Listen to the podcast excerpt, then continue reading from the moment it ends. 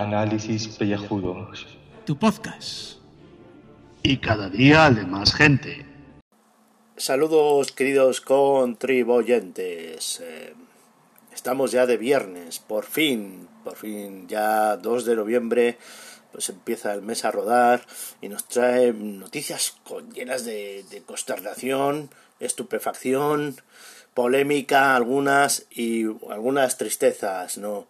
Vamos, eh, tenía y sigo teniendo muchas dudas mientras estoy grabando este audio de saludo de eh, qué clickbait poner, ¿no? Si, si tirarnos a algo más blanco o entrar ahí en la, en la piscina de mierda que es la, la cueva mediática de Internet y todo lo demás. Mm, bueno, pues eh, vamos a hacerlo en tres partes, eh, ¿vale? Eh, y metemos ahí cortinillas, cortinillas de estrellas, como decían los Simpson. La primera noticia así impactante tirando a, a, dantesco que diría el gran Pedro Piqueras es el, el autobús de China que se estampa contra la mediana o contra contra la barandilla o contra lo que sea y, se salta al río, salta al río ahí en un pleno puente. Todo derivado de una discusión con una pasajera que han puesto imágenes de... Es que es de película, es que en cualquier momento te crees que llega Supergirl y sujeta el autobús. O sea, es la típica escena del puente del Golden Gate o de estos de Brooklyn en el que Superman o Batman o el, el, Flash de turno se te aparece y eh, ese autobús que se queda ahí colgando que se va hacia el agua y a, tiro piscina, eh, pues que lo detiene, ¿no? Pero esta vez no, que el autobús coge, hace un zigzagueo extraño, gira para la, creo que para la derecha o para, para la izquierda del conductor, conforme viene en sentido hacia la cámara, y, y se va, se va de vareta, y, la, y luego te pone, la, la, yo me río porque es que, a ver, si, lo ves con música de Hill, pues es de risa. Es trágico porque han muerto 13 personas o no sé. Bueno, los pasajeros yo creo que la han, la han endiñado toda. El conductor no se ha salvado ni el tato. Y, la cosa es que, que, ponen un, una cámara de seguridad de interior y ves ahí que la tía o pues, la noticia dice que es una pasajera. Está ahí dándole hostiazos al conductor y están discutiendo. Pues, pues, pega una frenada y, párate tío y, que alguien te quite a esa mujer de, de encima o, hombre o lo que haya sido. No no el tío seguía conduciendo y una de estas pega un volantazo y, se va. O sea cuestión de segundo flipante flipante. Qué barbaridad. La DGT a ver qué haces con, con esta gente loca La otra historia, que ni es noticia ni nada, es la polémica de Dani Mateo y el sketch ese. Eh, madre mía, ¿qué ha sido eso? Si yo lo había parado, me cago en. Bueno, eh, acabo de comprobar, vosotros creo que no vais a escuchar, pero me acaba de llegar una notificación de estos, el maldito Chrome que se ha puesto por sí solo a mandarme noticias, noticias como un puto loco, eh, pues eso. Eh, el sketch de la sexta de Nani Mateo en el intermedio, que simulando que lee un prospecto de frenador, eh, parodia pues la lectura del prefacio o preacio, como se diga eso, por ir de listo y usa palabras que no sé cómo se escriben ni cómo se leen, pues mira lo que me pasa. De la Leonor con, la Constitución, la bandera y todo esto, ¿no? Y luego, pues, como tiene catarro, porque está tomando frenador, pues se suenan los mocos con la bandera. ¡Ay, oh, oh! La caverna mediática y enseguida. Es que eso es un disparate, es que eso ofende a los españoles, a los que, que mucha gente ha vertido sangre por esa, por esa bandera. Y digo, bueno, bueno, vamos a ver, vamos a ver, vamos a ver si, por lo que simboliza y por los que. No nos extralimitemos, ¿vale? O sea, es un sketch de humor, ¿vale? Y hay por ahí lo de libre expresión, ¿vale? Que también esa bandera tiene que defender que haya libre expresión y que haya humor en esta vida, ¿vale? Que es muy difícil poner los límites de, de, de qué es humor, qué es zafiedad y qué ya es pasarse. Pues vale, pues bueno, pues se habla, se discute, pero que yo sepa, claro, injurias a la bandera. Pues, ¿Qué es injurias a la bandera? Hacer un sketch de humor eh, que estás parodiando un momento y sonándote la nariz es injurias a la bandera es que no se va a hacer parodias. Entonces, si, si, ¿qué? vamos a ir cortando ahí lo que es parodia y lo que no. A ver, listos. Cuando vosotros os reís de, de alguien que se ha caído, eso no es injuria también. A ver, que ¿quién no se ha reído? ¿Qué pasa? A ver, ¿eh? Ah, ah, ya estarán ahí todos señalando que es que tú eres un rojo, no sé qué. Pues claro, aquí enseguida han usado todo para atacar. Es que estos quieren eh, alterar el orden constitucional. ¡Guau, guau, guau! Bueno, y precisamente los que hablan son los, que apoyan los que sí lo hicieron hace 80 años, pero no lo vamos a meter en ese general, porque entonces ya se quiere. Eh, peta esto, peta esto. Claro, y esta era la idea de poner clickbait en el título. Dani Mateo, la que has liado, ¿no? Y para subir escuchas, porque nos gustan las escuchas y tal. Pero luego recapacitando es que te da, es que ¿para qué? ¿Para qué hemos metido en generales de esos?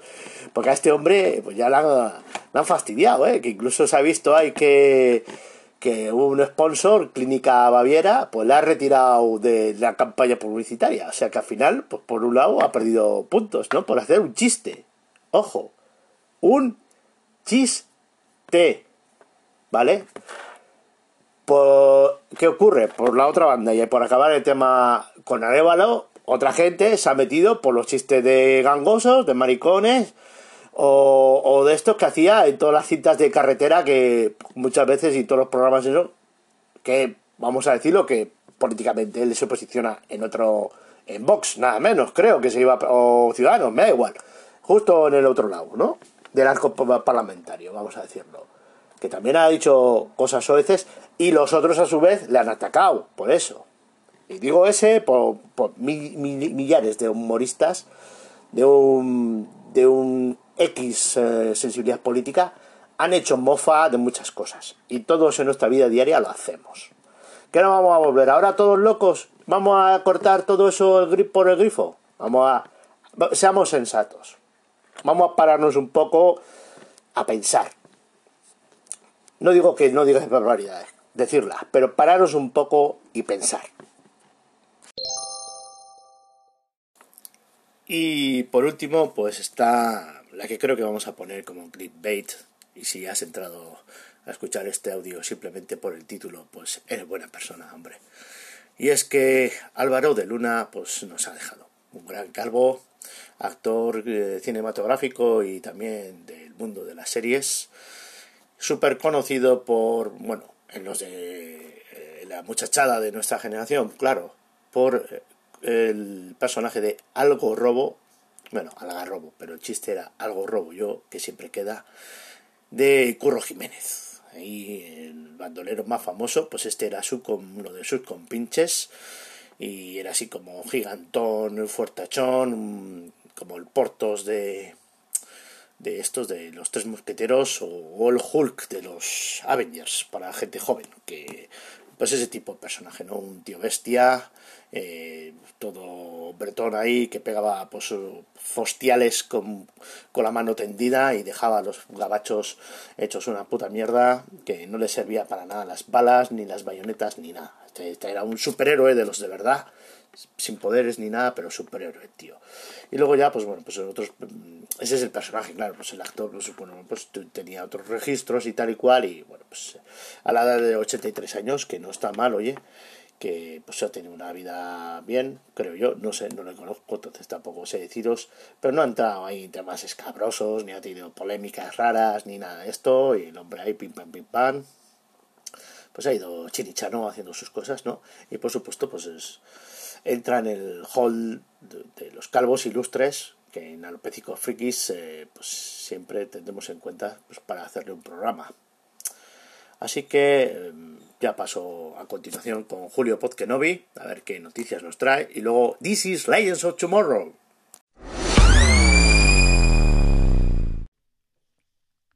Muy buenas gente. Hoy toca una criticalva. Ya sabéis que de vez en cuando vamos al cine y nos gusta hacer estas críticas en plan rapidín de las películas que hemos visto. La película que toca es Bohemian Rhapsody, la vida basada en Freddie Mercury, el que canta precisamente la canción de Bohemian Rhapsody.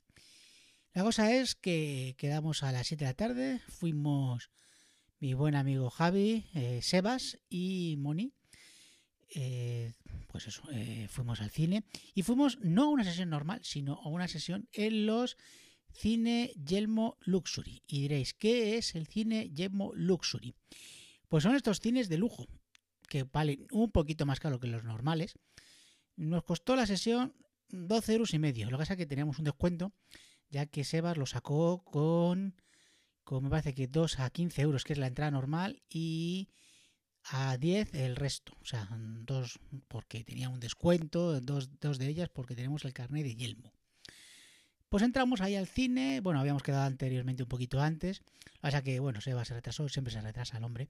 Así que nada, pues estuvimos un ratillo en la FENAC, eh, por cierto, la cantidad de fungos que había en la FENAC, eh, madre mía, yo creo que era el día del fungo más que el Halloween. Y bueno, pues nada, quedamos un poquito antes, entramos antes. ¿Y qué es lo que tiene de bueno estos Luxury? Pues que eh, para peños bruses como yo, pues están bien. Mm, en lugar de irte a la sala de arriba con toda la gente ahí a mogollón, pues tienes una pequeña salita de espera, un pequeño minibar, y donde puedes pedir, tanto en el bar como en unos puestos, puedes pedir la comida. Una comida que te llevan ahí al, al cine. Así que nada, pues nosotros no pedimos nada, porque luego en el cine puedes pedir. Y nada, cuando entramos, pues vimos una sala de cine normal, la única diferencia es que tienen unos butacones que te cagas de cómodos, de estos que se echan para atrás, a todo trapo, a lujo, bueno, bueno, bueno, no pueden imaginar lo que es esto. Todo es ver el cine en el salón de tu casa prácticamente. Y bueno, mientras estamos ahí en el, cine, pues vino un camarero y decir, oye, ¿qué queréis tomar? Pues había que pedir de todo, palomitas, Coca-Cola, nachos, mini hamburguesas, hamburguesas, pizzas, ¿Y yo qué me pedí? Pues yo me pedí un crepe de Nutella con un frappé de chocolate. Le quité la nata porque a mí no me gusta con nata los, los frappés, porque la nata yo creo que, le quita el sabor al chocolate. el próximo día sí que, vamos, se lo oí al de al lado. Te puedes pedir si quieres que a mitad de película te traigan una, una cerveza. Y lo que había son copazos. O sea, la próxima vez, porque, a ver, me había tomado un frappé. Si me tomo luego un gin tonic a mitad de película, pues a lo mejor se me corta la digestión, con lo cual no lo hice. Y nada, las salas, como ya he dicho, pues eso, son butacas grandes. Está bastante bien cuando vas al cine, que yo siempre me he quejado de, lo, de la gente que da el coñazo. Pues aquí pues no te pegan golpes en la espalda y las butacas pues son amplias y no tienes a, a los pesados que están siempre tocando los cojones en el cine. Sobre todo si vas a pagar más, que vas a pagar casi 15 euros por una entrada de cine, bueno, en este caso fueron 12 y medio, eh, por cierto, para ver la película, eh, creo que ya lo he dicho, creo que es la de La vida de Freddie Mercury, el que canta eh, Radio Gaga. Pues eso, pues que tú estás ahí en el cine y no te dan el coñazo. Con lo cual, oye, mm, la pregunta es, ¿merece la pena pagar más por estar como en el cine? Pues eso según vosotros. El tema de comer en el cine, pues yo es que a mí no me gusta comer en el cine. Ahora que al final, pues como te mimetizas con la gente, lo que hice es, sí, pedirme lo que he dicho, el crepe y, el frappé. Mm, vamos a ver, ¿volvería a un cine de estos? Pues no tengo ni puñetera idea. ¿eh? Sobre todo para ver una película como eso, La vida de Freddie Mercury, que es el que cantaba la de Who Wants to Live Forever, que es la canción de los inmortales. Entonces, mm, ¿volvería? Pues hombre, pues a lo mejor para ver una película que tengo muchas ganas de ver y no tengo ganas de que me estén dando el coñazo los típicos pesados, pues a lo mejor sí lo hago. ¿Por qué? Porque yo soy un burgués que te cagas. Y poco más, poco más que os tengo que contar más de esta película. Eh, pues que, que oye, que si os gusta Queen, que puede que os guste. Una cosa, después de grabar el audio que he hecho de la calvicrítica, pues decir que nos hemos enterado del fallecimiento de Álvaro de Luna, que es uno de nuestros calvos ilustres que teníamos en el panorama pues, cinematográfico español y televisivo. Y bueno, recordado por el Algarrobo y por ser Carlos, el novio de Lourdes, la de Farmacia Guardia. Así que descanse en paz, Álvaro de Luna, uno de nuestros calvos ilustres que tenemos en nuestros corazones.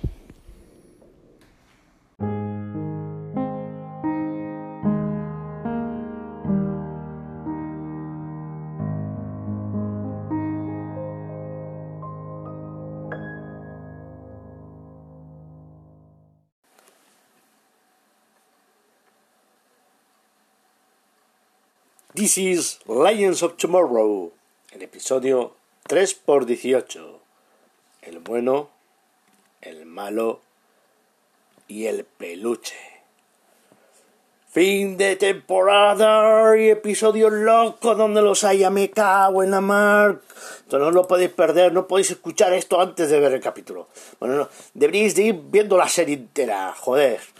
Porque aquí se vuelve todo tarumba, tarumba.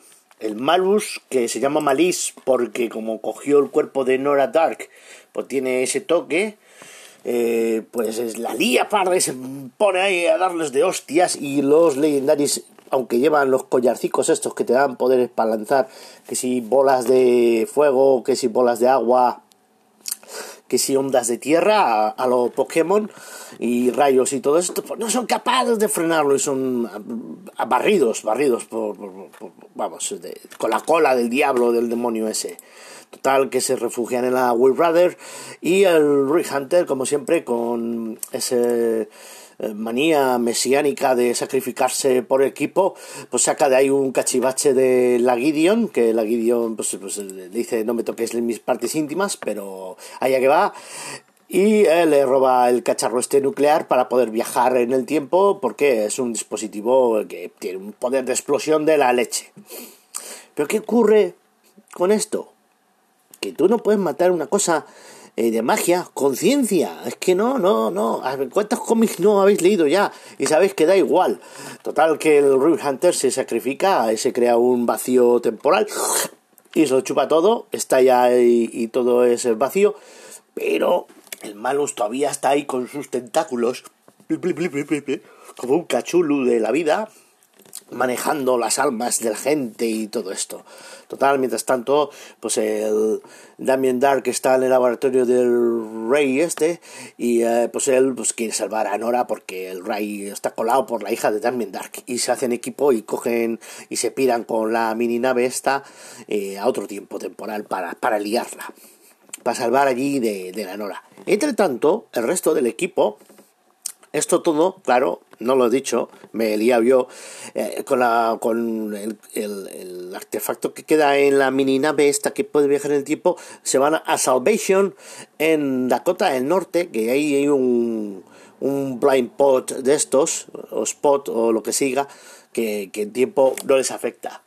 Allí está el sheriff, el Jonah Hex, este, el de la cara quemada y se pone a ligar con la Sario. Está, todo, está muy buena, no sé qué, lo cuánto. La otra se deja hacer aunque le desagrada. Bueno, ya sabéis, las cositas estas. El shipeo, el shipeo a tope. Y allí eh, pues, eh, eh, pues se tienen que volver a juntar y tienen que luchar contra el César, el Black, Black Beaver, el Barba Negra y la hermana loca de Lick Everison la vikinga. Y bueno, pues lleva un ejército cada uno y serían a hostias y no sé qué.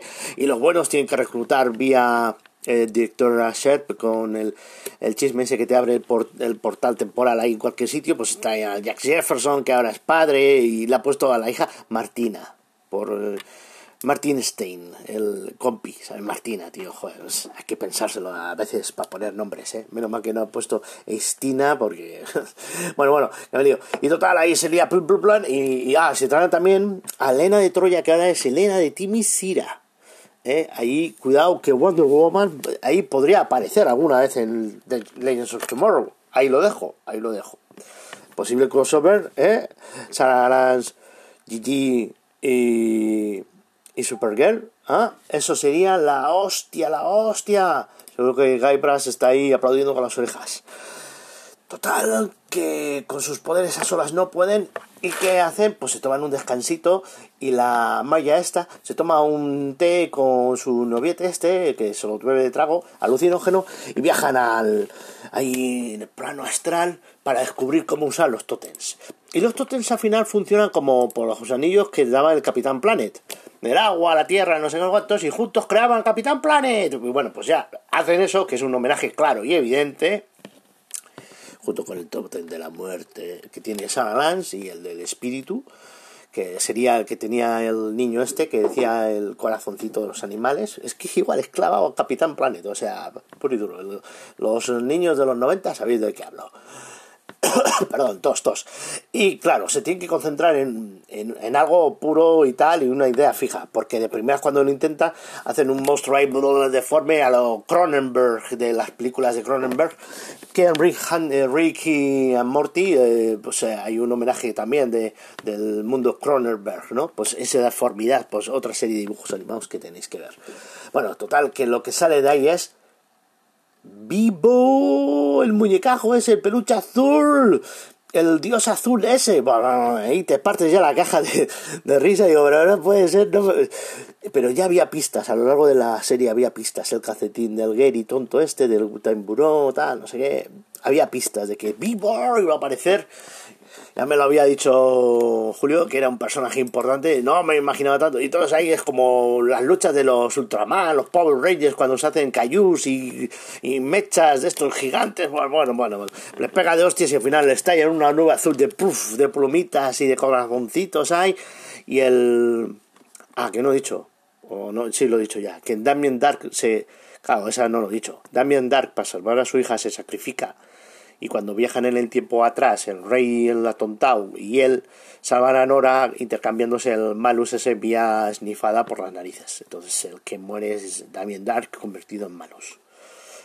Y todo soluciona. Pues cada uno va a, su, a hacer su vida, la directora Sherp a hacer sus cosas, el Jackson Jefferson a cuidar a su niña, eh, la, la Helena Temisira y los legendaris, los que quedan, se van ahí a Aruba por fin a celebrarlo, ¿no? Aunque Mick Rory, el, pistola suplente, no está muy a gusto con ellos porque tío va muy a su aire. Un tío bien, un calvo como tiene que ser, sí señor.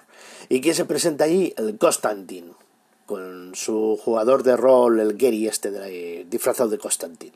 Y trae la cabeza de un demonio. Y es que tú crees que si abre la puerta no te va a venir más de uno. Y cliffhanger ahí, bueno, pues tenemos ahora que ver qué serie cogemos para desgranar diariamente, porque aunque tenemos This is Legends on Tomorrow y la cuarta temporada, es semanal. La tenemos que compartir con Supergirl los miércoles. Mm, hablaré con Julio y a ver qué idea se nos ocurre loca loca. Mm, bueno, pasad buen fin de semana. Si algún zumbao ha llegado hasta aquí, la clave de hoy es, por supuesto, vivo. A ver si Ana la oyente llega hasta aquí y lo escribe como es debido ahí en los comentarios. Clave secreta, no la llave mágica. ¿eh? A ver, nos escuchamos.